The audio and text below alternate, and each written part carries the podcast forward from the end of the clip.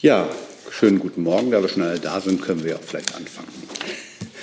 Willkommen zu dieser Regierungspressekonferenz. Ich begrüße den Chefregierungssprecher Wolfgang Büchner und die Sprecherinnen und Sprecher der Ministerien. Seien Sie uns herzlich willkommen. Bevor wir in die Tagesordnung eingehen, steigen, haben das Auswärtige Amt und das BMZ gemeinsam eine Ankündigung einer Reise zur Crime Recovery Conference. Wer möchte beginnen? Sehr gerne. Ich fange an und meine Kollegin aus dem BMZ ergänzt. Also ich kann Ihnen eine Reise der Außenministerin morgen Abend zusammen mit der Entwicklungsministerin Svenja Schulze nach London ankündigen, wo sie am Mittwoch, das ist der 21. Juni, an der Wiederaufbaukonferenz für die Ukraine teilnehmen werden. Die Konferenz ist eine Fortsetzung des Zyklus jährlicher Veranstaltungen, der 2017 als Ukraine Reform Konferenz initiiert wurde. Auf der Konferenz in Lugano dann 2022 wurde infolge des russischen Angriffskriegs auf die Ukraine der Schwerpunkt auf den Wiederaufbau der Ukraine gelegt. Lugano stellt somit auch den Startschuss der internationalen Bemühungen für den Wiederaufbau der Ukraine dar. Als Grundlage für den Wiederaufbau einigten sich die internationalen Partner auf die Lugano-Prinzipien. Ich erspare Ihnen jetzt eine Aufzählung, aber unter anderem finden sich darin Reformkurs, Transparenz und Nachhaltigkeit. Der Schwerpunkt liegt in London dieses Jahr jetzt auf der Mobilisierung privater Investitionen für den Wiederaufbau. Dabei geht es zum Beispiel auch um Restitutionsgarantien. Der britische Premierminister Sunak und der ukrainische Präsident Zelensky werden die Konferenz eröffnen. Staatspräsident Zelensky wird per Videoschalte dabei sein. Außenministerin Baerbock wird im Eröffnungspanel sprechen. Und vielleicht wissen Sie auch schon, dass Deutschland dann im Jahr 2024 die Ausrichtung der nächsten äh, URC übernehmen wird. Soweit von mir. Dann das BMZ. Ja, vielen Dank. Auch Entwicklungsministerin Svenja Schulze und Entwicklungsstaatssekretär Jochen Flassbart werden an der Konferenz teilnehmen. Ministerin Schulze wird unter anderem mit der ukrainischen Regierung und internationalen Expertinnen diskutieren, welche politischen Rahmenbedingungen für einen nachhaltigen Wiederaufbau der Ukraine geschaffen werden müssen. Sie wird die gesamte Zeit bei der Konferenz sein, das heißt am 21. und am 22. und am Ende für die äh, Bundesregierung den Staffelstab für die nächstjährige Konferenz übernehmen. Staatssekretär Flassbart ist bei der Konferenz in seiner Funktion als Beauftragter der Bundesregierung für die internationale Geberplattform zur Unterstützung der Ukraine. In London geht es, wie mein Kollege schon sagte, gezielt um die Mobilisierung des Privatsektors für den Wiederaufbau. Das schließt auch eine Stärkung der ukrainischen Wirtschaft mit ein. Hier ist äh, das BMZ sehr aktiv, zum Beispiel mit Zuschüssen und verbilligten Krediten, damit von Krieg betroffene kleine und mittelständische Unternehmen weitergeführt werden können. Zudem unterstützen wir im Rahmen der Entwicklungszusammenarbeit, dass Investitionen, ähm, für, dass für Investitionen benötigte Rahmenbedingungen geschaffen werden.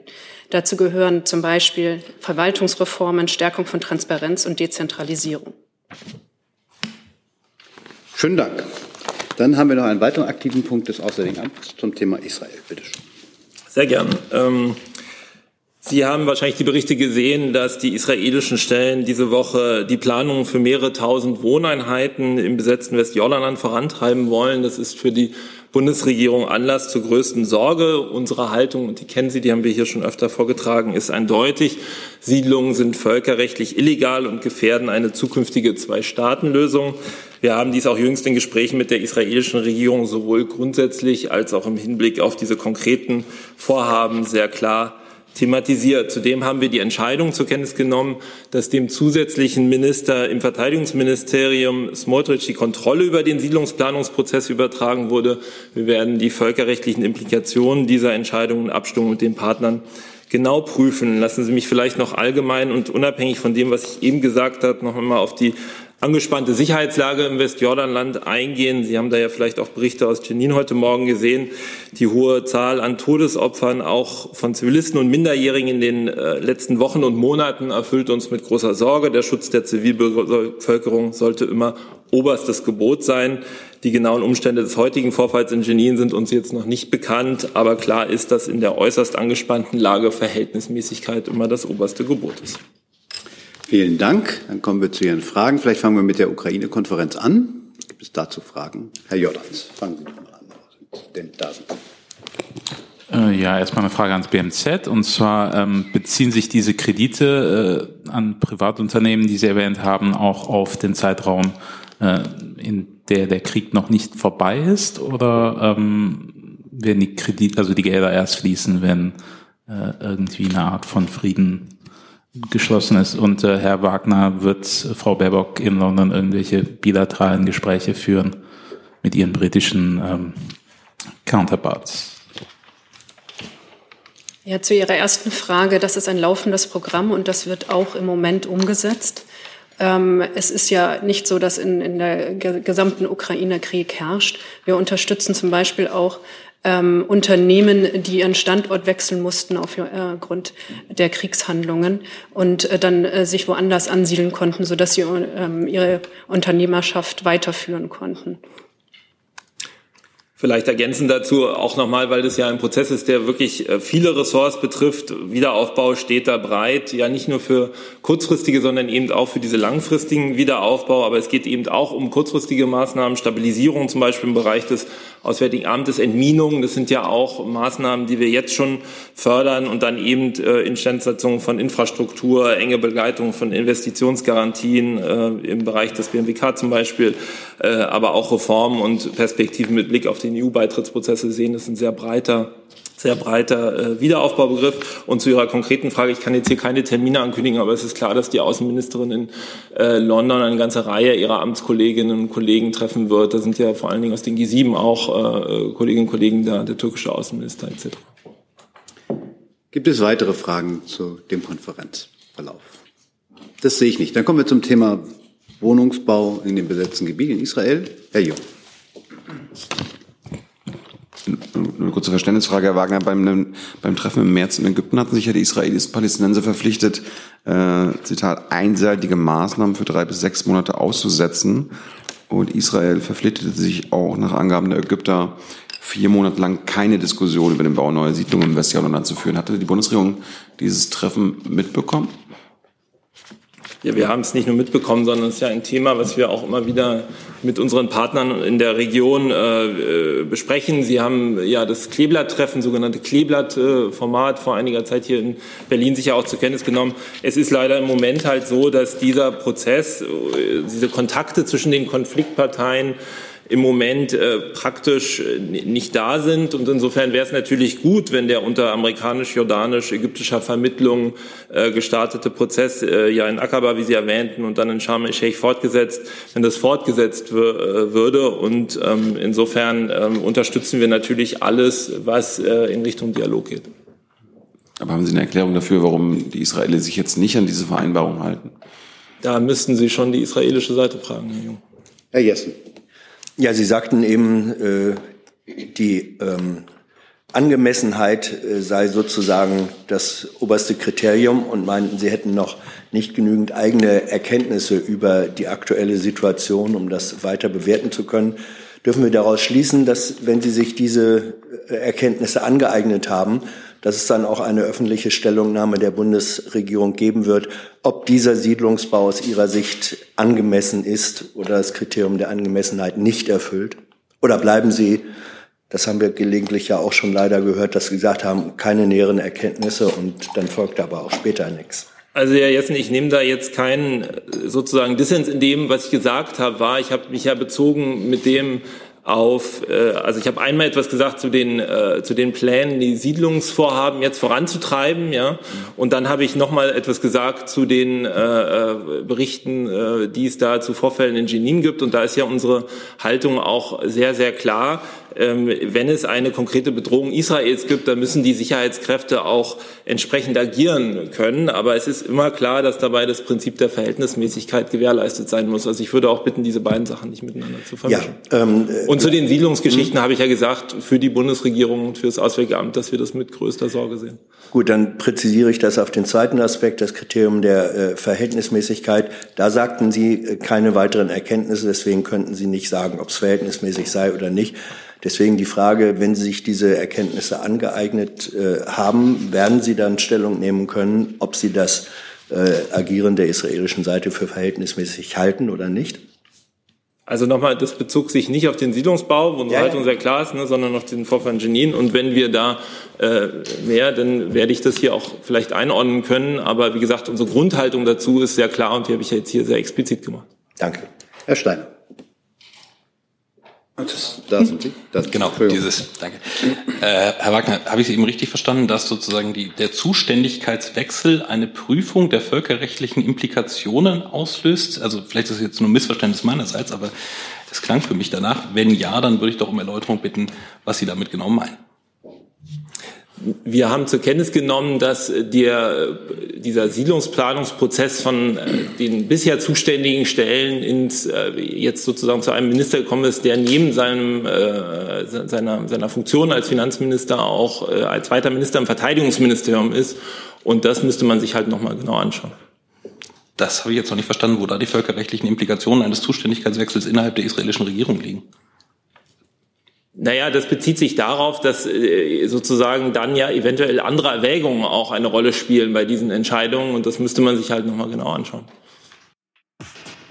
Hey Leute, politischer Journalismus muss nicht kommerziell oder öffentlich-rechtlich sein. Podcasts müssen nicht durch grässliche Werbung finanziert sein.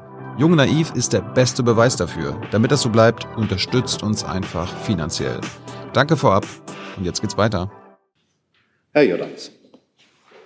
Ja, das wäre auch meine Frage gewesen. Also wollen Sie damit sagen, wenn das, äh, der Siedlungsbau unter der Federführung des Verteidigungsministeriums ähm, verläuft, hätte das äh, andere Implikationen im Völkerrecht, als wenn es durch ein ziviles Ministerium läuft? Nein, unser Verständnis ist, dass dieser Prozess durch diesen Zustand stark verkürzt und stark beschleunigt wird. Und das wäre natürlich etwas, was wir sozusagen dann nochmal beurteilen und einordnen müssten. Das wäre die Hauptimplikation wahrscheinlich. Und in welchem Rahmen wird das jetzt erörtert? Also jetzt intern mit Ihren Juristen oder äh, mit, mit, mit der UNO oder wie, wie wollen Nee, wir schauen uns natürlich an, wie diese Prozesse da jetzt laufen. Ne? Das ist ja, das, was ich jetzt gesagt habe, bezieht sich ja auch auf Ankündigungen der israelischen Regierung mit Blick auf Entscheidungen, die diese Woche getroffen werden sollen. Insofern werden wir die dann natürlich äh, einordnen, wenn sie denn getroffen sind und wenn der Prozess gelaufen ist. Herr Jung. Herr Wagner, äh, Herr Smodric, das ist der Finanzminister, äh, der ist seit Ende Dezember im Amt. Wir hatten hierzu auch schon gefragt, um genau zu diesen Zuständigkeiten. Dazu wollten Sie damals nichts sagen. Jetzt fällt Ihnen ein halbes Jahr später auf, dass das, was jetzt passiert und was damals schon angekündigt wurde von der Regierung, weil das genau so passieren soll, passiert?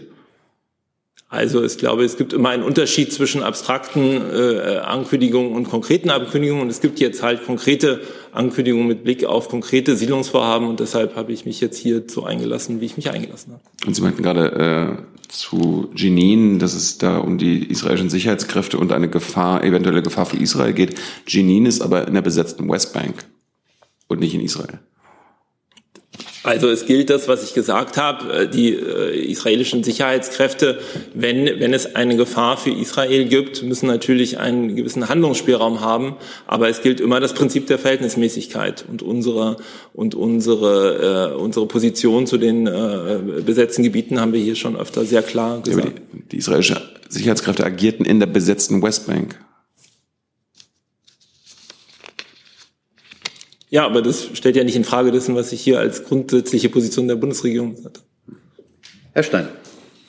Herr Wagner, ist die völkerrechtliche Prüfung, die Sie jetzt angekündigt haben, eine abstrakte oder eine konkrete Ankündigung?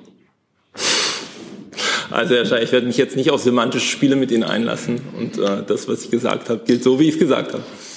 Das heißt, Sie darf von einem Konkretisierungsgrad innerhalb der nächsten Wochen ausgehen, dass Sie auch zu einem Ergebnis kommen? Ihnen steht natürlich vollkommen frei und darauf freue ich mich ja auch jedes Mal, wenn ich hier in diese Bundespressekonferenz komme, mich dazu zu fragen. Gibt es weitere Fragen im Komplex? Das sehe ich nicht. Dann machen wir in der Mitte weiter. Philipp Eckstein, ARD Hauptstadtstudio. Herr Büchner, können Sie uns mehr zum Programm, vor allem zum presseöffentlichen öffentlichen Programm der deutsch-chinesischen Regierungskonsultation geben? Ganz konkret, wird es eine Pressekonferenz geben? Wann und sind äh, Nachfragen erlaubt und mit wem? Danke. Ich kann Ihnen dazu leider noch nicht sehr viele Details sagen. Was ich Ihnen sagen kann, es wird eine Pressebegegnung geben. Ähm, wie die genau ablaufen wird, ist noch in Klärung. Aber eine Pressebegegnung ist ja explizit was anderes als eine Pressekonferenz, wo die Presse beispielsweise auch Fragen stellen kann und informiert wird. Ich glaube, es heißt immer Pressebegegnung im Programm. Äh, nur manchmal gibt es Fragen und manchmal nicht. Aber das ist irgendwie, äh, darauf zielt ja Ihre Frage und das ist noch in Klärung. Aber das heißt, es ist noch offen, ob es eine Möglichkeit geben wird, äh, den chinesischen Staatsgast und Bundeskanzler Olaf Scholz von Seiten der Presse Fragen zu stellen. Ja. Weitere Fragen zum deutsch-chinesischen Konsultation. Fangen wir mit Herrn Steiner mal an und Herrn Jordans, dann machen wir mit Herrn Eckstein weiter. Herr Steiner. Wir haben äh, über die letzten Tage immer wieder gehört, dass es äh, neue Entwicklungen bezüglich der Einschätzung von Huawei gibt als äh, kritisches Sicherheitselement in äh, Netzen, ähm, insbesondere auch seitens der EU-Kommission. Ich würde gerne wissen, welche Schlussfolgerungen zieht daraus die Bundesregierung und wird das eine Rolle bei den Konsultationen spielen? Äh, ob und ob das eine Rolle bei den Konsultationen ähm, spielen wird, kann ich nicht sagen. Generell kann ich zum Komplex sagen, dass es in Deutschland äh, zu diesem ganzen Thema äh, sehr strikte Gesetze gibt und das ist jetzt äh, in unserem Rechtsstaat eine Angelegenheit der zuständigen Behörden. Vielleicht möchte das ähm, BMI da noch ergänzen. Ja, ich habe mich dazu Freitag ja auch schon ähm, geäußert. Das Verfahren läuft und es gibt keine Neuigkeiten aus diesem Verfahren zum jetzigen Zeitpunkt, sondern es ist ein laufendes Verfahren, zu dem wir uns nicht äußern. Dann frage ich es anders. Ähm, es gibt ja die Möglichkeit der Untersagung des Einbaus von äh, von beabsicht, also des beabsichtigten Einbaus von Komponenten in Mobilfunknetzen oder in Netzen überhaupt durch das Bundesinnenministerium. Da würde ich gerne wissen, wie viele Versagungen haben bislang stattgefunden? Die Frage muss ich mitnehmen. Das habe ich gerade akustisch nicht verstanden. Die Frage kann ich Ihnen so aus dem Stand nicht beantworten. Dann das freue ich mich über die Nachlieferung. Ja. Dann ist Herr Jordans dran. Ja, Herr Büchner, ähm, Warum ist denn noch offen, ob äh, es eine Pressekonferenz mit Fragen gibt? Das kann ja nicht an den Chinesen liegen. Die haben, soweit ich weiß, letzten November, als der Kanzler in Peking war, ja auch eine Pressekonferenz mit Fragen gehabt. Ich habe Ihnen gesagt, dass das noch in Klärung ist und mehr kann ich Ihnen dazu leider nicht sagen. Aber geht es da um irgendwie, ob die Zeit haben für Fragen? Will ich nicht spekulieren, sondern ich kann Ihnen sagen, wenn, sobald wir wissen, wie der Ablauf ist, teilen wir das gerne mit. Herr Eckstein nochmal. Herr Büchner, wie bewerten Sie denn die Situation der Pressefreiheit in China? Ja, Sie kennen ja die insgesamt äh, die, die Einschätzung der Bundesregierung, ähm, dass wir ähm, ähm, völlig egal, in, mit welchem internationalen, um welchen internationalen Partner es geht, äh, dass wir großen Wert legen auf ähm, Einhaltung von Menschenrechten und ähm, auf die äh, und auch großen Wert legen darauf, dass es eine freie Presse geben kann. Das ist nicht nichts für China Spezielles. Das ist ein Anliegen, was uns weltweit wichtig ist. Sie legen da großen Wert drauf und sind diese Faktoren gegeben in China aus Sicht der Bundesregierung? Naja, Sie fragen jetzt ja vor dem Hintergrund der aktuellen ähm, Regierungskonsultationen, die anstehen. Und da möchte ich jetzt hier keinen, äh, äh keine Vorher Vorwegkommentare machen. Ähm, alles, was es zwischen den beiden Seiten zu besprechen gibt, wird in diesen Konsultationen angesprochen. Und deshalb werde ich jetzt von hier aus keine Einordnung in Bezug auf China speziell nochmal vornehmen. Herr Delfs dazu. Ja, Büchner, auch zu dem Thema. Ähm, normalerweise sind ja diese äh, Regierungskonsultationen, gibt es ja am Ende irgendwelche Ergebnisse oder Deals, die abgeschlossen werden. Meine Frage ist, äh, können wir da irgendwas erwarten in der Richtung und wird das eigentlich eine Abschlusserklärung geben? Auch dazu liegen mir im Moment keine Informationen vor. Es tut mir leid. Herr Jess. Ja, ich habe eine Frage ans BMI. Äh, in der Vergangenheit ähm, gab, wurde thematisiert die Tätigkeit chinesischer Überseepolizeistationen auch in Deutschland. Die Bundesregierung äh, hatte China aufgefordert, diese einzustellen, weil sie erkennbar der Einschüchterung von chinesischen Bürgern auch hier dienen. Äh, China hat in der Vergangenheit ähm, diese Station aber nicht eingestellt, sondern weiter betrieben. Wie ist der aktuelle Stand und wird das auch die Wiederholung der Einstellungsforderung Bestandteil der Regierungskoalition sein müssen aus Ihrer Sicht? Ja, zu den sogenannten Übersee-Polizeistationen haben wir uns hier mehrfach ähm, geäußert. Ein solches Vorgehen der chinesischen Regierung dulden die Sicherheitsbehörden nicht. Sie selbst haben die Aufforderung erwähnt. Gegebenenfalls kann dazu das Auswärtige Amt ergänzen. Aber selbstverständlich haben die Sicherheitsbehörden die Tätigkeiten der chinesischen Behörden auf deutschem Boden weiter im Blick. Ich habe nichts dagegen. Ja, deswegen genau die Nachfrage. Ähm, findet diese Tätigkeit, das entnehme ich jetzt Ihren Worten, weiterhin statt? Sonst könnte man sie ja nicht im Blick haben. Ähm, und wenn sie stattfindet, dann bedeutet das ja, China verweigert sich dem Wunsch oder der Aufforderung der deutschen Seite, die Tätigkeit einzustellen. Und dann erst recht die Frage, wird das Inhalt äh, der Konsultationsgespräche sein? Zu den Inhalten der Konsultationen äußern wir uns nicht im Einzelnen. Ähm, und ich möchte äh, sozusagen korrigieren, wie Sie mich wiedergegeben haben. Es geht, meine Aussage geht dazu, dass wir generell sämtliche Aktivitäten chinesischer Behörden, die gegen Recht und Gesetz verstoßen, im Blick haben. Herr Steiner. Achso, Sie sind da. Genau, dieses, danke. Ähm, Frau Berlage-Harmann, das ist jetzt aber äh, schon eine interessante Aussage, wenn Sie sagen, Sie haben alles im Blick, wo chinesische Behörden gegen Recht und Gesetz verstoßen. Ich vermute in Bezug auf die Bundesrepublik. Wovon können Sie uns denn da berichten? Ich hatte gesagt, auf deutschem Boden. Ähm, unzulässige, unzulässige Tätigkeiten haben die Sicherheitsbehörden im Blick. Und zu Details ähm, über das, was wir hier bisher gesagt haben, zu dem konkreten Thema, was angesprochen wurde, Übersee-Polizeistationen, kann ich Ihnen heute keinen neuen Stand mitteilen. Und ähm, zu weiteren ähm, Erkenntnissen wissen Sie, ähm, Erkenntnisse nach, nachrichtendienstlicher Art teilen wir hier nicht. Dann äh, versuche ich es mal nicht weiter an der Stelle, äh, frage aber nochmal nach, was ist denn der aktuelle Stand eigentlich bezüglich Container Terminal Tollerort, bezüglich der äh, mehr oder weniger korrekten Meldungen an das BSI bezüglich kritischer Infrastruktur? Gibt es dort etwas, was BMWK oder BMI mitteilen können, ob sich dort im Nachgang durch diese wohl fehlerhafte Meldung Veränderungen ergeben haben bezüglich der Genehmigung?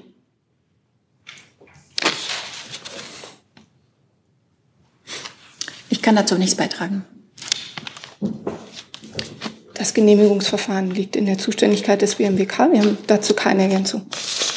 Dann bitte ich darum Nachinformation. Danke. Herr Ratz, gehe ich davon aus, dass Sie zu einem anderen Thema wollen, ja? Neues Thema, gut, das weiß ich Bescheid. Versuchen wir erstmal dieses Deutsch-Chinesische abzuarbeiten. Dann machen wir weiter bei dem Kollegen in der Mitte. Stefan Wittmann von RTL. Herr Büchner, Sie sagten, alles kommt auf den Tisch bei den Gesprächen. Konkrete Inhalte wurden bis jetzt aber noch nicht gesagt. Was ist denn der Kern und wie deutlich wird sich die Bundesregierung auch gegenüber China positionieren, was die Reduktion von Abhängigkeiten angeht? Ich werde in Gesprächen hier in keiner Weise vorgreifen jetzt. Aber die Gespräche sind ja vorbereitet worden. Ja. Und in welche, welche Schwerpunktthemen wurden da gesetzt von der Bundesregierung?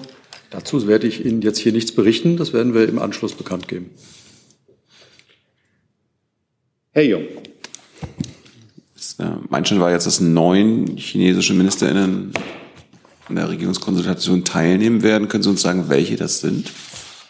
Also das machen wir üblicherweise nicht äh, und auch in diesem Fall nicht. Wieso? Ist das geheim? Nö, aber dann müssten Sie die chinesische Delegation fragen. Wir können gerne berichten, äh, sozusagen, welche Ministerien von deutscher Seite beteiligt sind. Das ist der übliche Ablauf. Jede Seite kommuniziert für sich, äh, wer teilnimmt. Sie wissen schon, welche Ministerien dabei sind, welche nicht. Weil wenn es, die Bundesregierung hat ja auch mehr als neun Ministerien.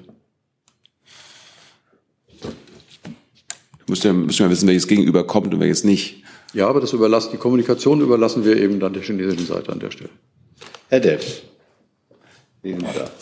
Herr, Herr Büchner, ich, ich äh, ahne schon die Antwort, aber ich stelle trotzdem mal die Frage, ähm, wird denn der Bundeskanzler auch bereit sein, mit den Chinesen über die China-Strategie zu sprechen, weil das ist ja wohl ein Thema, was die Chinesen sehr umtreibt und die wird ja bald vorgelegt und insofern ist er bereit, da mit den Chinesen äh, drüber zu sprechen.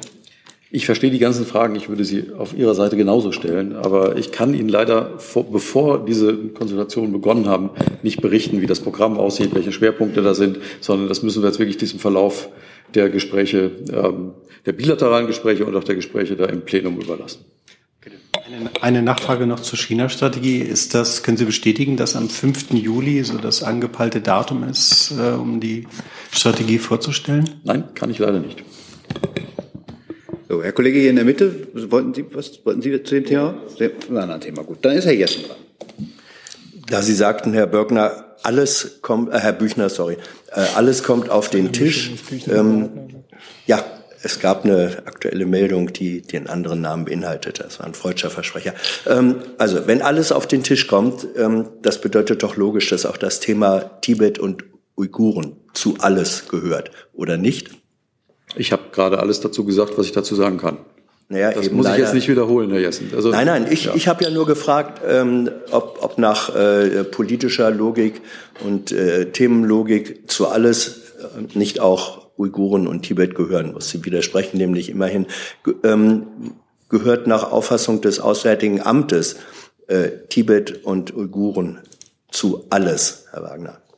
Also Sie wissen ja, und dazu hat sich ja die Außenministerin auch schon oft eingelassen, dass es mit China äh, Themen gibt, wo wir Differenzen haben, äh, die wir auch offen ansprechen und äh, es halt eben auch Themen gibt, wo wir kooperieren und zusammenarbeiten wollen. Äh, zum Beispiel das Thema Klima, das ja auch bei diesen Regierungskonstellationen sicher eine Rolle spielen wird. Also insofern, ähm, glaube ich, ist unsere Haltung da sehr klar. Ja, das beantwortet aber nicht die Frage, ob nach Ihrer Auffassung ähm, Uiguren und äh, Tibet zu alles im Sinne der jetzt stattfindenden Konsultationen gehört. Herr Jessen, ich kann, so wie der Regierungs, stellvertretende Regierungssprecher es ja auch schon deutlich gemacht, wir können an der Stelle jetzt einfach diesen Gesprächen nicht äh, äh, vorgreifen und sehen Sie es uns nach, dass Sie, dass wir ja normalerweise es auch so halten, aus vertraulichen Regierungsgesprächen äh, nicht zu berichten. Gibt es weitere Fragen zum Thema? Oh mein Gott, das hört ja bei mir auf hier. Gut, dann fangen wir mit Herrn Steiner an. Bitte schön. Danke. Ähm, Herr Büchner, Sie verwirren mich, wenn Sie sagen, das überlassen wir der chinesischen Seite. Der Kommunikation, äh, es gab eine Mitteilung Ihres Hauses, des BPA, am Freitag, dass nach Abschluss der Regierungskonsultation Bundeskanzler Scholz, Ministerpräsident Li, Bundesminister Habeck und die chinesischen Minister für Reform und Entwicklung Zheng und Handel Wang im Bundesministerium für Wirtschaft und Klimaschutz mit Unternehmensvertretern treffen. Ähm, können wir davon ausgehen, dass diese Namen wenigstens bestätigt sind? Ja, wenn das eine Mitteilung von uns war, können Sie davon ausgehen.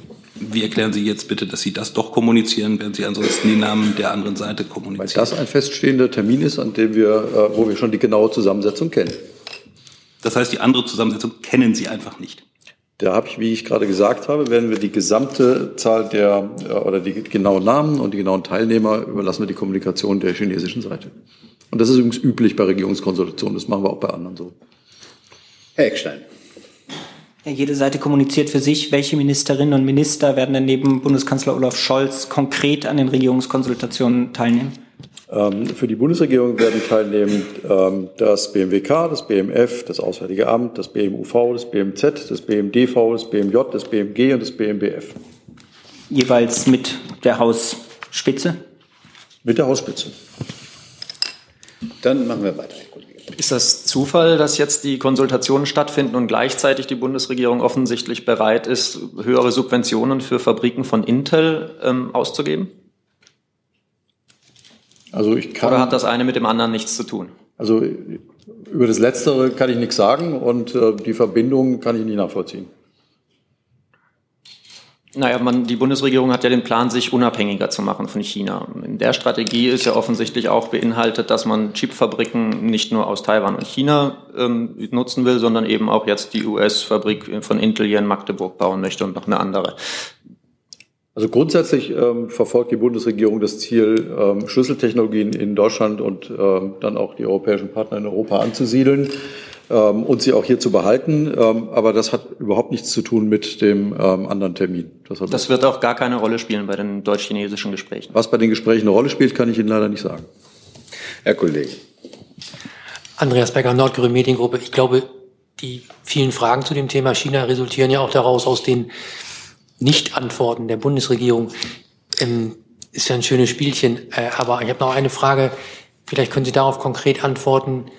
Wie bewerten Sie oder wie schätzen Sie das Verhältnis, das aktuelle Verhältnis zwischen der Bundesregierung von Deutschland und ähm, China im Augenblick ein? Wie stufen Sie das ein gerade?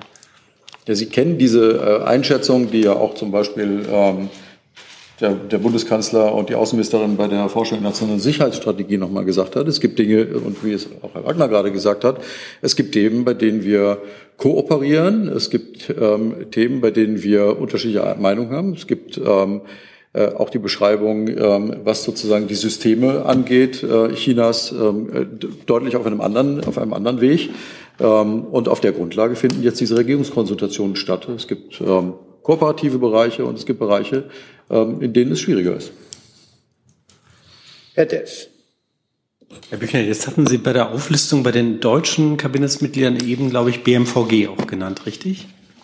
Das, wenn ich es. Kann das gerne nochmal vortragen? Ähm, nee, ja, müssen. Nein. Ich Nicht. habe genannt BMWK, BMF, AA, BMUV, BMZ, BMDV, BMJ, BMG und BMBF.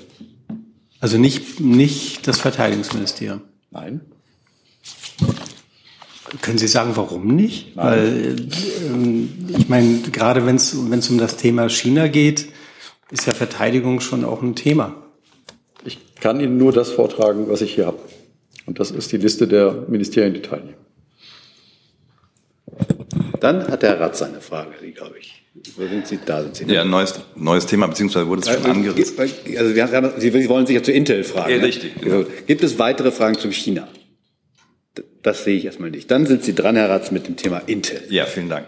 Äh, Frage an Herrn Büchner und oder Frau Ungrad. Äh, können Sie uns denn äh, die Investitionssumme nennen von Intel in Magdeburg und auch die Summe der Subvention? Nein, dazu kann ich Ihnen leider nichts sagen. Weil ich auch den Inhalt, äh, die Inhalte sozusagen einer möglichen Vereinbarung hier noch gar nicht kenne. Genau, ich kann mich auch zu kursierenden Zahlen oder zu Details noch nicht äußern. Dann machen wir weiter mit dem Kollegen hier vorne. Da sind Sie.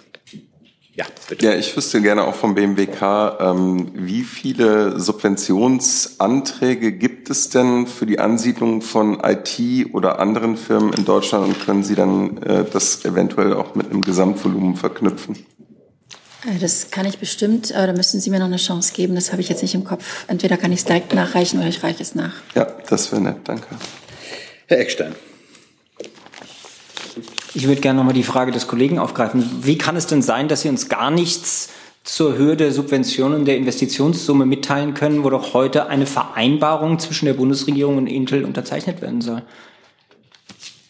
Ich weiß nicht, ob hier regelmäßig über Sub oder ob wir jemals ähm, über äh, Höhen von, ähm, von Subventionen berichten.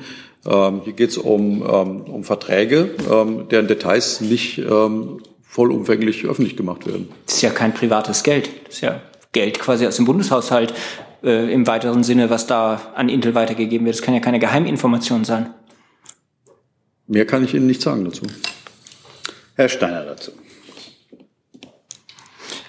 Äh, Herr Büchner, ja, Sie berichten hier manchmal auch, also nicht Sie persönlich, aber die Bundesregierung berichtet hier manchmal auch über Subventionshöhen, ähm, denn äh, da hängt ja auch eine Menge dran, auch an Fragen unsererseits. Also insofern das nur ganz kurz vorweggeschoben. Ähm, was erwartet sich denn die Bundesregierung konkret von der Ansiedlung von Intel in Magdeburg und anderen vergleichbaren Ansiedlungen, was das Decoupling mit China angeht? Es geht nicht um Decoupling. Ähm, äh, von daher muss man diesen Teil schon mal als äh, diese, diese Unterstellung erstmal zurückweisen ähm, äh, von China. Äh, nochmal, dieser Vertrag mit Intel hat auch gar nichts zu tun mit dem, ähm, mit dem anderen Thema. Es geht darum, grundsätzlich bei Zukunfts- und Schlüsseltechnologien Deutschland ähm, gut für die Zukunft aufzustellen. Und deshalb ist, äh, sind die auch die, ist auch die Ansiedlung von so einer, so einer Technologie wie der Chipproduktion in Deutschland ähm, ein erstrebenswertes Ziel für die Bundesregierung. Jetzt wird das Ganze aus Taiwan zum Beispiel mit Augen beobachtet, denn je unabhängiger Europa von eben auch taiwanischen Herstellern wird, desto größer ist natürlich auch die Gefahr, dass wir auf Taiwan vielleicht äh, verzichten könnten. Wie reagieren Sie auf solche Bedenken? Auf die reagiere ich gar nicht, weil äh, wir ähm, hier einfach ein Ziel verfolgen, was für ähm, Deutschland vernünftig und richtig ist. Ähm, und ähm, andere Dinge will ich hier nicht kommentieren. Herr Ratz. Herr Büchner, ich muss doch nochmal nachhaken. nachhaken. Bei Subventionen handelt es sich ja bekanntlich um Steuergeld. Hat die Öffentlichkeit dann nicht ein Recht, äh, die Summen zu wissen? Ich kann Ihnen hier nichts zu der Höhe von möglichen Subventionen sagen. Es tut mir leid. Herr Ponzen. Jenseits der ganz konkreten Summe gab es ja äh, zuletzt Hinweise darauf, dass es auf jeden Fall deutlich mehr wird und das in der Größenordnung etwa, um das mal einzuordnen, äh, um die es auch letztlich bei den Gesprächen kürzlich äh, Kanzler, Finanzminister und den jeweiligen Ministerien ging. Ähm, wo kommt dieses Geld plötzlich her? Wie viel es dann am Ende auch sein mag, konkret? Ich habe zum Thema Intel und Subventionen alles gesagt, was ich sagen kann. Tut mir sehr leid. Das BMF? BMF? Ich, ich kann nur noch mal auf eine Äußerung äh, hinweisen, auf die ich Freitag schon hingewiesen hatte, dass der Minister in einem Interview gesagt hat, dass Bundeshaushalt keine Mittel dafür zur Verfügung stehen. Vielleicht noch eine Nachfrage. Ähm, auch ans BMWK. Gibt es in irgendeiner Form Befürchtungen, dass da ein Veto aus Brüssel geben könnte? Das akustisch nochmal? Inwiefern es Befürchtungen gibt, dass es möglicherweise ein Veto aus Brüssel geben könnte? Ähm, die Befürchtung liegt mir momentan noch nicht vor und ich wollte noch mal generell sagen, dass Sie natürlich immer informieren, aber das hat auch, ist auch eine Frage des Zeitpunkts. Und zu Ihrer Frage nochmal, ich habe jetzt nochmal das rausgesucht äh, zu den Punkten ähm, Mikroelektronik. Äh, wir fördern bereits über das erste IPSE, ähm, Important Project of Common Interest, European Interest, eine Milliarde Euro. Da sind die Chipfabriken von Bosch, Infineon Global Foundries in Dresden und so weiter. Im zweiten XML Elektronik und, äh, und Kommunikationstechnologie planen wir nochmal eine Förderung von mehreren Milliarden Euro. Äh, das ist dann äh, erst nach Erhalt der Beihilfe. Ähm, Genehmigungen seitens der Com wird das erst feststehen. Da sind auch nochmal 4.500 Arbeitsplätze nochmal in diesem Rahmen drin. Also insofern ähm, das zu diesen Förderzahlen, die Sie gefragt haben. Herr Kollege, sind dran. Ja, vielleicht eine kleine Nachfrage noch dazu. Können Sie das ins Verhältnis setzen zu anderen Branchen, was da an äh, Subventionen oder Investitionsförderungen geflossen ist vielleicht noch? Ähm, ich kann das jetzt nicht eins zu eins setzen. Wir haben ja zum Beispiel auch ein EPC-Wasserstoff, ähm, was auch jetzt äh, noch äh, von der COM äh, im Genehmigungsverfahren ist. Es gibt schon Vorgenehmigungen, die vorliegen. Das sind, das ist eine, eine Summe von insgesamt äh, insgesamt in Deutschland, da haben die Länder auch einen Anteil dran. Es liegt auch nicht allein beim BMWK von sieben Milliarden Euro, zum Beispiel was den Ausbau von Wasserstoffinfrastruktur in verschiedenen Formen angeht. Und so sitzt? Ja, eine, eine generelle Frage noch zu dieser Ansiedlung. Es handelt sich ja um einen Produktionsstandort. Ähm, jetzt gibt es äh, genügend volkswirtschaftliche Betrachtungen und Studien dazu, ähm, die davon ausgehen, dass vor allem durch die Ansiedlung von Forschung und Entwicklung äh, langfristig Wertschöpfung und damit auch Arbeitsplätze geschaffen werden.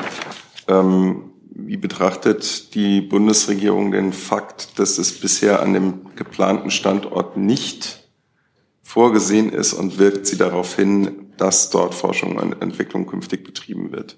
Also diese Details liegen mir nicht vor, auch dass das nicht stattfindet oder ähnliches. Zu diesen Details kann ich mich jetzt derzeit nicht äußern. Herr Gavrilis, eine Frage dazu? Dann Herr Steiner. Ja, nochmal, äh, damit ich es richtig verstehe, ähm, die mögliche Förderung für Intel. Soll die aus dem IPZEI 2 kommen, also IPZEI Mikro, äh, Mikroelektronik 2? Und äh, jetzt müsste mir das BMF auch nochmal auf die Sprünge helfen, wenn Sie sagen, äh, im Haushalt stehen dafür keine Mittel zur Verfügung. Ähm, die IPZEIs sind doch Teil des Haushaltes, wenn ich das richtig in Erinnerung habe. Und Mittel aus dem CHIPS Act sind ja EU-Mittel. Ähm, das müssten Sie erläutern. Mal ganz kurz, ich habe mich ja nicht geäußert dazu, woher diese, ähm, zu, zu finanziellen Dingen hatte ich mich nicht geäußert dazu. Ja, meine Äußerung bezog sich jetzt auf ein Zitat des Ministers. Das steht für sich, da kann ich jetzt an dieser Stelle erstmal nichts hinzufügen. Aber die IPCEs sind ja bereits in den Haushalten veranschlagt, wenn ich das richtig in Erinnerung habe. Frau Ungrad, korrigieren Sie mich, wenn ich da falsch liege. Ähm, also insofern, äh, da gehen wir schon davon aus, dass es da eine entsprechende Weiterführung der IPCEs geben wird. Zum Thema Haushalt kann, ist das BMF zuständig.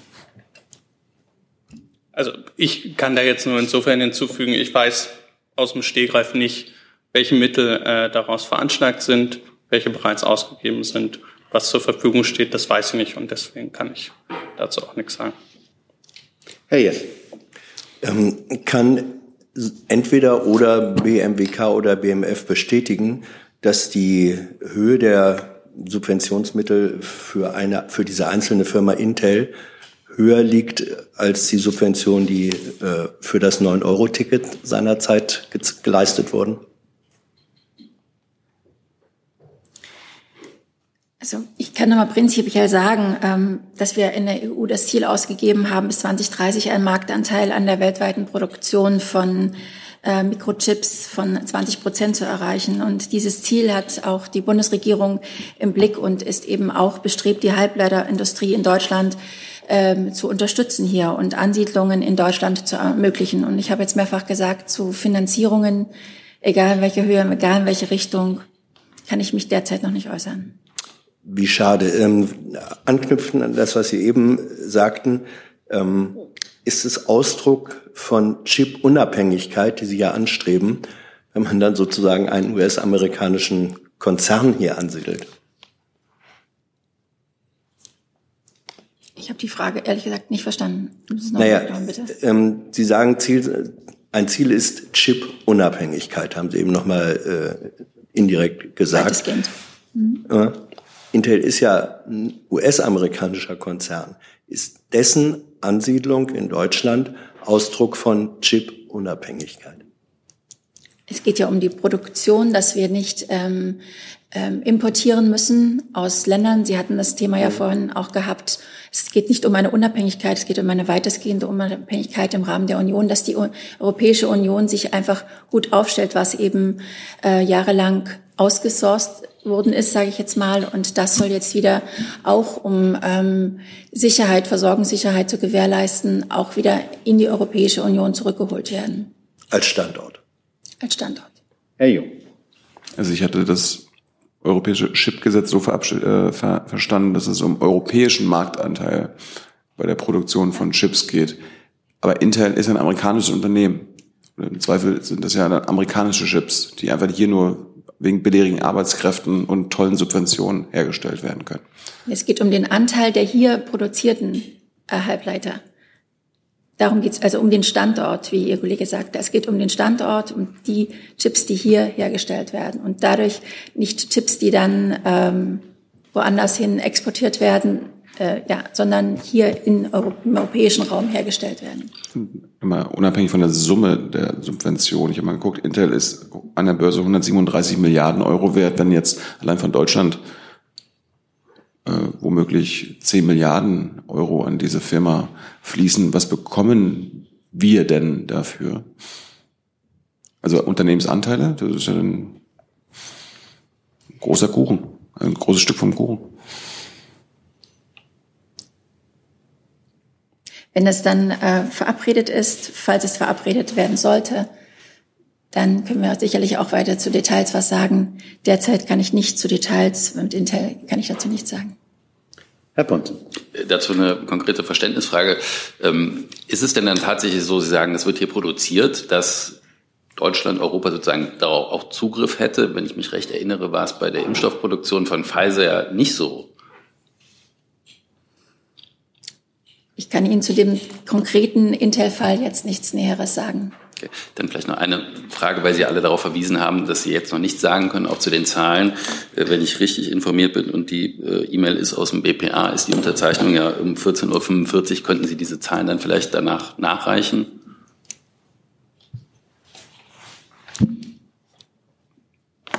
Wir können was nachreichen, wenn wir was nachreichen können. Also bisher kenne ich nicht den Teil, kenne ich die Vereinbarung nicht. Ich weiß nicht genau, was da unterzeichnet wird. Wir kennen nur die Einladung zu einem Fototermin, äh, die Sie offenbar auch kennen. Und mehr kann ich Ihnen im Moment noch nicht berichten. Dem kann ich auch nicht vorgreifen. Deswegen die Bitte, die Zahl dann danach nachzureichen. Wenn denn die Zahl dann kommuniziert wird, ja. Danke. Herr Eckstein. Sie haben, Sie tun jetzt so, als wenn Sie von gar nichts wissen. Sie haben ja schon eingeladen zu diesem Fototermin. Also die Einladung kam ja nicht aus Niedersachsen oder so, sondern die kam ja vom BPA. Die kam vom Kanzleramt, ja, und die ähm, ja, habe ich Ihnen ja auch gerade schon davon berichtet. Die gibt es, die Einladung, aber ich kann Ihnen noch nicht sagen, ähm, was dort vorgestellt wird. Das heißt, Sie laden zu einem Termin ein, ohne zu wissen, was da passiert. Das Kanzleramt lädt zu einem Termin ein, aber ich kenne nicht den Inhalt ähm, der Vereinbarung, die dort vorgestellt wird. Gibt es weitere Fragen zu dem Komplex? Herr Jess. Herr Büchner, können Sie sagen, ob es zutrifft, dass der Kanzler sich mit dem Intel-Chef trifft? Heute? Das habe ich am Freitag schon bestätigt. Danke, das war mir entgangen. Ja. Herr, Je Herr Steiner. Dann äh, brauche ich einmal das äh, BMEL und das äh, BMUV in dem Kontext. Beide da? Gut.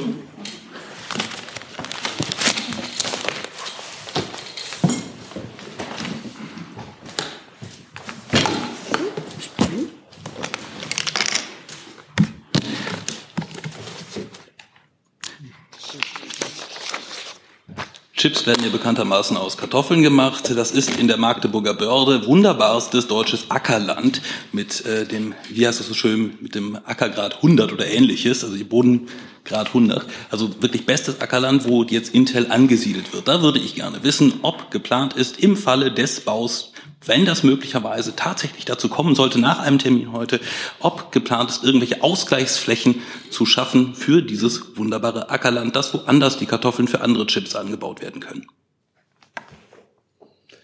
Wer ist denn für Ausgleichsflächen zuständig? Ja, dann, dann beginne ich mal. Also das ist ein Vorhaben, ähm, für das äh, meines Wissens ähm, die üblichen Vorgaben des Planungs- und Genehmigungsrechts gelten. Das heißt also auch Umweltrecht ist äh, zu beachten und zuständig für die Genehmigung sind jetzt dann nicht wir als Bundesumweltministerium, sondern das hat nach Landesrecht gegebenenfalls auch kommunale äh, Zuständigkeit zu erfolgen. Ähm, äh, insofern müssen Sie die Frage jetzt bitte äh, an die zuständige Landesbehörde richten. Dem habe ich nichts hinzuzufügen, aber es ist immer wichtig, Interessenausgleich zu finden zwischen den Interessen, die Sie gerade angesprochen haben. Dann noch eine Nachfrage.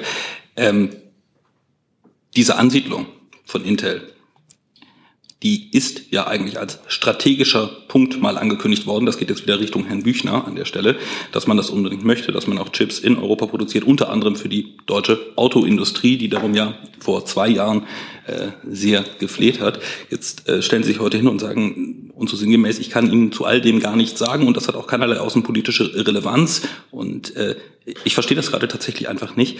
Ähm, Wenn es vor zwei Jahren so wichtig war, ist es heute noch wichtig, dass Teile der Chipfabrikation in Europa stattfinden, um das die Lieferketten doch, sicherzustellen? Aber genau das habe ich Ihnen doch vorhin gesagt, dass es uns darum geht, Deutschland gut für die Zukunft aufzustellen und diese Produktion hier im Land zu haben. Also das ist ja exakt das, was ich gerade gesagt hatte. Ich habe nur abgelehnt, ähm, äh, Einschätzungen von Ihnen oder aus, äh, aus anderen Ländern hier zu kommentieren. Das ist alles. Gut, dann frage ich, wenn ich darf, noch einmal ganz kurz nach. Ähm, welche Teile der Lieferkette wollen Sie mittelfristig, also der Lieferkette für Chips, wollen Sie mittelfristig in Europa angesiedelt sehen? Als Bundesregierung? Die Produktion der Chips selbst ähm, und zu den Details der Lieferketten ähm, kann ich Ihnen hier nichts berichten. Gibt es weitere Fragen zu diesem Komplex? Ich glaube nicht. Dankeschön. Dann fangen wir beim, beim weiteren Thema an. Herr Kollege, Sie sind dran.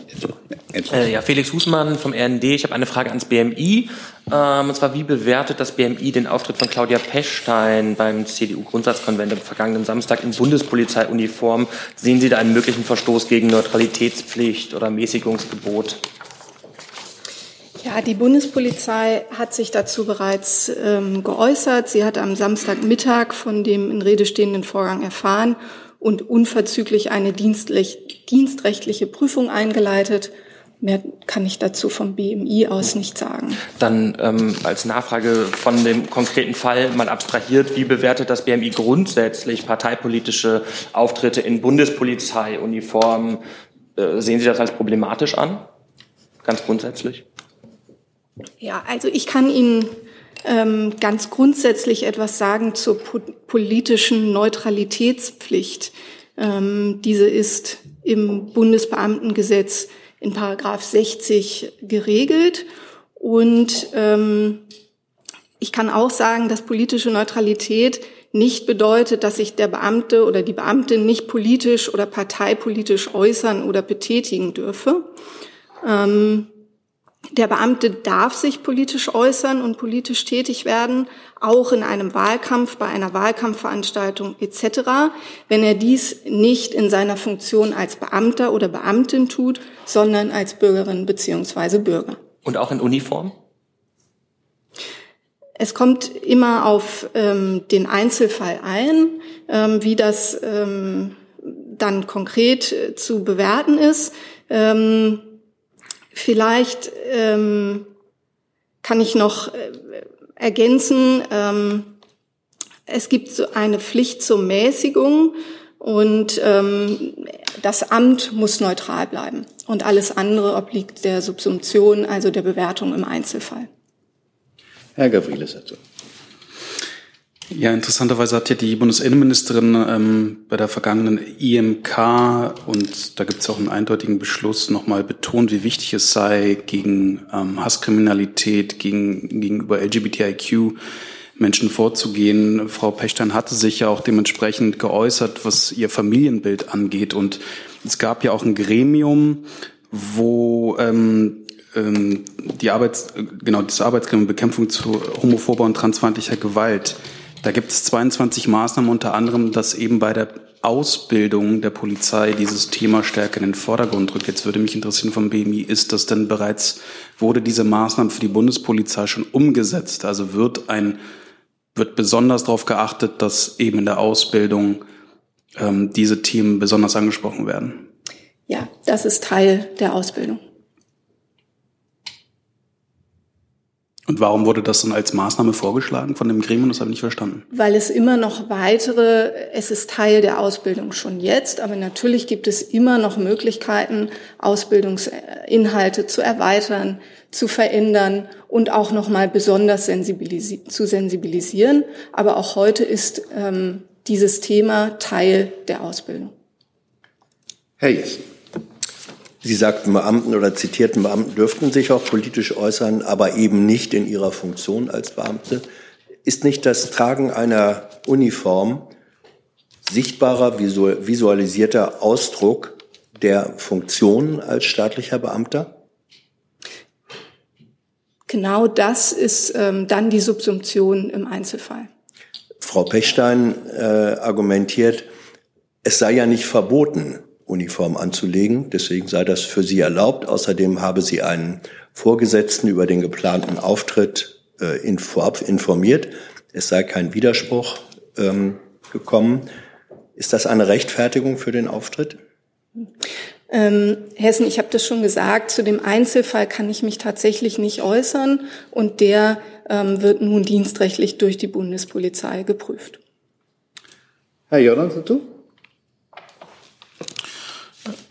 Frau Beiler-Garmann, ähm, sehen Sie es als problematisch, wenn, ähm, also für das Image der Bundespolizei, wenn auf der einen Seite recht allergisch reagiert wird, wenn äh, Leute darauf hinweisen, dass es innerhalb der Polizei ähm, rechtsextreme bis ähm, diskriminierende äh, Meinungen unter den Beamten gibt. Wir hatten den Fall kürzlich.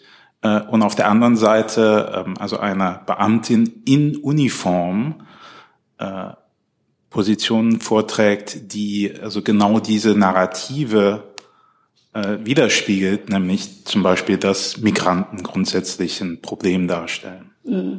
Jetzt fragen Sie ein bisschen ausführlicher, aber alles, was ich sagen würde, ähm, wäre dann doch ein Bezug zu dem Einzelfall. Und da dieser derzeit noch in Klärung ist, möchte ich ähm, da auf eine Antwort verzichten. Gibt es weitere Fragen zu diesem Fall? Herr Steiner. Ja, geht doch ganz schnell. Äh, bis wann wart, äh, erwarten Sie denn eine Klärung des Falls? Ähm, das wäre eine Frage, die auch an die Bundespolizei ähm, zu richten ist, wie dort ähm, der Verfahrensstand ist.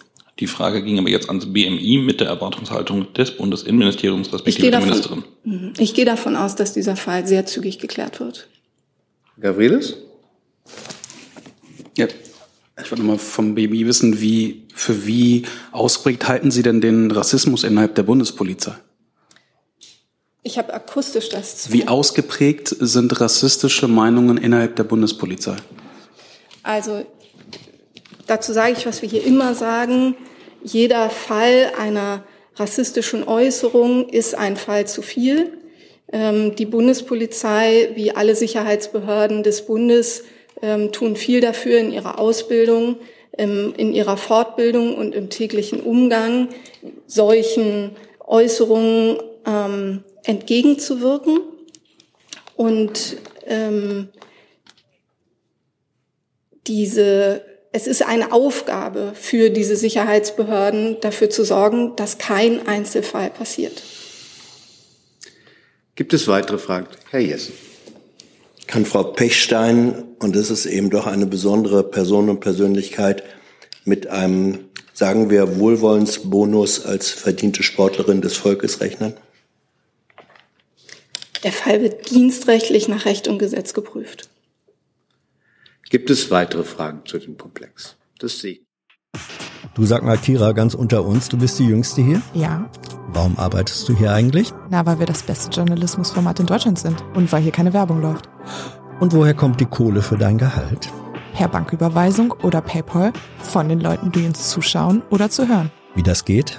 Seht ihr in der Podcast-Beschreibung. Ja, Jordan, ich habe Sie auf der stehen mit einem neuen Thema. Ist das noch aktuell? Dann sind Sie dran.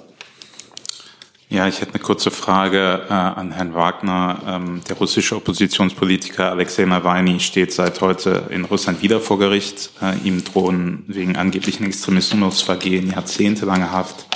Zusätzlich zu den neun Jahren, zu denen er schon verurteilt wurde, wie beurteilt die Bundesregierung äh, diese, diesen neuen Fall? Oder Herr Büchner? Ich kann das auch, ich kann das auch gerne übernehmen. Also im Fall des Oppositionspolitikers Alexei Nawalny suchen die russischen Behörden immer wieder nach neuen Vorwänden, um dessen Haftstrafe weiter zu verlängern.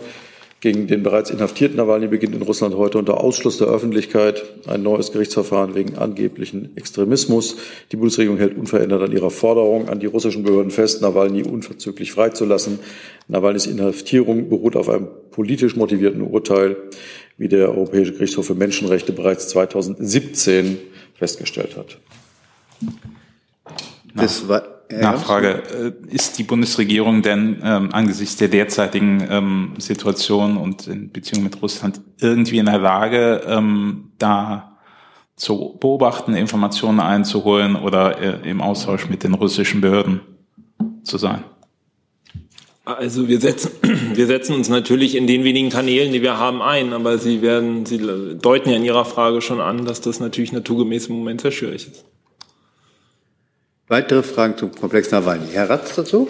Ja, ähm, Herr Wagner, zum äh, neuen deutschen Botschafter in Moskau, gibt es da Neuigkeiten zu verkünden? Das verkünden wir ja normalerweise, wenn wir ein Agreement äh, haben. Insofern äh, habe ich dazu jetzt hier nichts zu verkünden. Genau das sagten Sie, glaube ich, vor mehreren Wochen an dieser Stelle schon. Ja, solche Prozesse dauern manchmal, äh, aber ich habe tatsächlich als heute hier nichts Neues mitzuteilen. Gibt es weitere Fragen zu diesem Komplexen? Sehe ich nicht. Dann habe ich hier die Hessen stehen mit einem neuen Thema. Dann sind Sie dran. Ja, die Frage geht ans Verkehrsministerium. Da klärt sich dann auch der sprachliche Irrtum äh, vorhin. Äh, Stefan Birkner, der frühere FDP-Fraktionsvorsitzende im Niedersächsischen Landtag und Umweltminister, war ja eigentlich der Wunschkandidat für den Chefposten der Autobahngesellschaft des Bundes. Ähm, er hat jetzt äh, abgesagt. Ähm, was bedeutet das für die Arbeit dieser, für die Verkehrspolitik des Bundes der extrem wichtigen Umsetzungsgesellschaft? Ja, wir können bestätigen, äh, dass äh, Stefan Birkner nicht mehr für die Neubesetzung der Geschäftsführung der Autobahn GmbH zur Verfügung steht. Das ist eine persönliche Entscheidung, die wir von der Stelle nicht weiter kommentieren. Äh, für die Nachbesetzung der vakant werdenden, des vakant werdenden Postens ähm, ist der Aufsichtsrat zuständig. Der hat ja beschlossen, ähm, äh, eine Personalberatung für die Suche nach Kandidatinnen und Kandidaten zu beauftragen. Dieses Verfahren läuft und aus unserer Sicht sollte das sehr schnell geklärt werden, da wir ein Interesse haben als Gesellschafter, dass die Autobahn GmbH ja, zügig äh, handlungsfähig ist und bleibt, weil die Herausforderungen sehr groß sind. Stichwort Brückensanierung. Herr Birken hat seinen Rückzug damit be äh, begründet, dass ähm, die längere öffentliche Debatte um das Amt und die äh, personelle Besetzung, Stichwort zum einen Parteifreundschaft, zum anderen familiäre Verhältnisse mit einem Bundesminister äh, schädlich wären. Können Sie das nachvollziehen? Ist das auch Ihr Eindruck, dass die öffentliche Debatte um diese Personalie ähm, dem Amt schaden würde? Ich habe bereits gesagt, das ist eine persönliche Entscheidung, die wir von der Stelle nicht weiter kommentieren. Gibt es weitere Fragen zum Rückzug von Herrn Birkner? Das sehe ich nicht. Dann steht hier Herr Delfs als nächster mit einer neuen Frage. Ja, Herr Büchner, ähm, der Vizekanzler hat ja gestern Abend gesagt, dass er auch nicht zufrieden sei mit der Bundesregierung. Ähm, teilt denn der Kanzler diese Einschätzung seines Stellvertreters? Das hat der Vizekanzler ausdrücklich nicht gesagt. Er hat sogar das Gegenteil gesagt, nämlich, dass er sehr zufrieden ist mit der Arbeit der Bundesregierung ähm, äh, dass das Erscheinungsbild äh, manchmal nicht optimal ist, hat er gesagt. Und das ist ja nichts, was der Bundeskanzler irgendwie wesentlich anders gesagt hat. Auch er hat schon gesagt, dass ihm manche äh, dass es in manchen Diskussionen äh, er nichts dagegen hätte, wenn die ruhiger laufen würden. Insofern sehe ich also da keinen Widerspruch. Ich kann mich an das wörtliche Zitat erinnern. Er hat gesagt, ich bin auch nicht zufrieden mit der Bundesregierung. Das war das Zitat. Das ist, glaube ich, nicht das korrekte Zitat. Entschuldigung. So, jetzt. Das ist nicht das korrekte Zitat, das ist eine Verkürzung. Ähm, er hat gesagt, dass ähm, er insofern nicht mit der Arbeit der Bundesregierung zufrieden ist, weil die Kür besser laufen könnte, aber die Bundesregierung sehr viel äh, erreicht hat, sehr viel vorangebracht hat, ähm, sehr viel geleistet hat und damit ist er sehr zufrieden. Ja, ich, wir können es ja nochmal nachprüfen, aber ja. glaube, es hat das Ja, so der, der Zusammenhang ist einfach Der Zusammenhang, den ich gerade erschildert das mag Aber der richtig sein, Zusammenhang ist ja aber- wichtig. Man kann ja nicht einen Satz rauslösen und sagen, dann ist es so gemeint, weil er hat das in diesem Zusammenhang so gesagt, mit äh, nicht nur diesen einen Satz. Na gut, aber das Zitat geben Sie zu, ist so gefallen. Das Ja, das, ist ja, das bestreite ich ja nicht, aber der, man muss auch das, was nach dem Komma gesagt worden ist, nehmen und nicht nur einen Satz rausgreifen. das war ja ein Punkt. Und dann der Satz war genau, wie ich es gesagt Dann habe, dass die Kür besser ist, dass die Kür besser sein könnte. Da stimmen wir alle, das war ja nicht nur das erste Mal, dass es gesagt Genau. worden ist, stimmen wir ja überein, dass aber die Leistung mit der Bundesregierung, die die Bundesregierung getroffen hat, mit ihr ist er sehr zufrieden. Und auch mit der Bundesregierung in dem Zusammenhang. Plädoyer für klare deutsche Hauptsätze, auch in dieser Bundespressekonferenz. So, Herr Steiner, da sind Sie dran, Thema. Versuchen wir es mit einem klaren deutschen Hauptsatz. Ist der Bundeskanzler und äh, der Vizekanzler und der Finanzminister in all seinen Funktionen, sind die zufrieden mit nicht der Kür, sondern der Pflicht mit dem Handwerk? Aber ja, sehr. Ähm, die Bundesregierung hat dieses Land durch ähm, eine, eine schwer, sehr schwierige Situation gesteuert im ähm, letzten Winter. Man, hat, man hat gerechnet mit einer scharfen Rezession, mit, mit, bis, mit, mit, Themen bis hin zu Stilllegung von Unternehmen wegen, ähm, wegen Gasmangels etc. All das ist nicht eingetroffen. Ähm, die Bundesregierung hat dafür gesorgt, dass dieses Land sicher durch diese Phase gekommen ist. Äh, Zugleich ähm, wurden ganz viele Gesetze auf den Weg gebracht, um die Transformation zu beschleunigen, die Transformation hin zu einem klimaneutralen Industrieland, ähm, die äh, an, an, der, an der Pflicht, wenn Sie so wollen, ähm, äh, wie Sie gesagt haben, ähm, an dem, was diese Bundesregierung hier vorangebracht hat. Damit sind ähm, die alle beteiligten Parteien sehr zufrieden. Das heißt, also, Entschuldigung. Ergänzung aus den Häusern? Ja, ich kann das nur bestätigen, wenn im letzten Jahr, ähm, als es dann darum ging, dass Russland weiter die Lieferung, Gaslieferung gedrosselt hat, bis dann es zum generellen Stillstand kam. Folgend ist ja dann auch äh, die Nord Stream Pipeline äh, Dinge passiert, aber bevorher im September hat ja schon ähm, Gazprom komplett die Lieferung oder Russland komplett die Lieferung eingestellt. Und auch vorher schon haben wir ähm, alles dran gesetzt, und äh, die Gasversorgung zu diversifizieren, äh, loszukommen von russischem Gas. Ähm, und das ist etwas, was vorher in dieser Schnelligkeit ähm, man nie machen musste und auch nie gemacht hat. Und es ging darum, die Versorgungssicherheit für den Winter äh, äh, äh, klarzustellen. Wir wussten ja nicht, wie der Winter ausfällt. Wird es ein milder, wilder, milder Winter? Wird es ein harter Winter? Und das hat die Bundesregierung in, in, in großer Einigkeit äh, vollbracht, genau wie der Regierungssprecher sagt, auch was die ganze Transformation angeht, Ausbau EE und ähnliches. Ja, Sie, Sie haben die vielen Funktionen des Finanzministers angesprochen. Ich kann mich jetzt nur äh, für sein Hauptamt, nicht für sein Ehrenamt äußern. Und da kann ich sagen, ja. Nur damit ich das richtig verstehe. Das heißt, die Bevölkerung, die momentan in allen Umfragen signalisiert, sie ist nicht zufrieden mit der Arbeit der Bundesregierung, hat da einfach etwas falsch verstanden. Das kommentiere ich nicht. Ich kann nur sagen, dass die Leistungsbilanz, genau wie das der Bundeswirtschaftsminister gesagt hat, nicht nur ordentlich ist, sondern groß. Gibt es weitere Fragen zur Zufriedenheit mit der Bundesregierung? Herr Jung. Sagen denn die eigenen Umfragen was anderes, Herr Büchner? Also Das BBR macht ja auch Umfragen. Ich kann nichts zu eigenen Umfragen sagen. Können Sie uns die, äh, die veröffentlichen die ja auch alle nach drei Monaten, oder? Oder die werden ja der Öffentlichkeit zur Verfügung gestellt. Können wir die haben? Klar, nach drei Monaten, wenn sie veröffentlicht werden, können Sie die haben. Gut. Gibt es weitere Fragen zu diesem Komplex Zufriedenheit mit der Bundesregierung?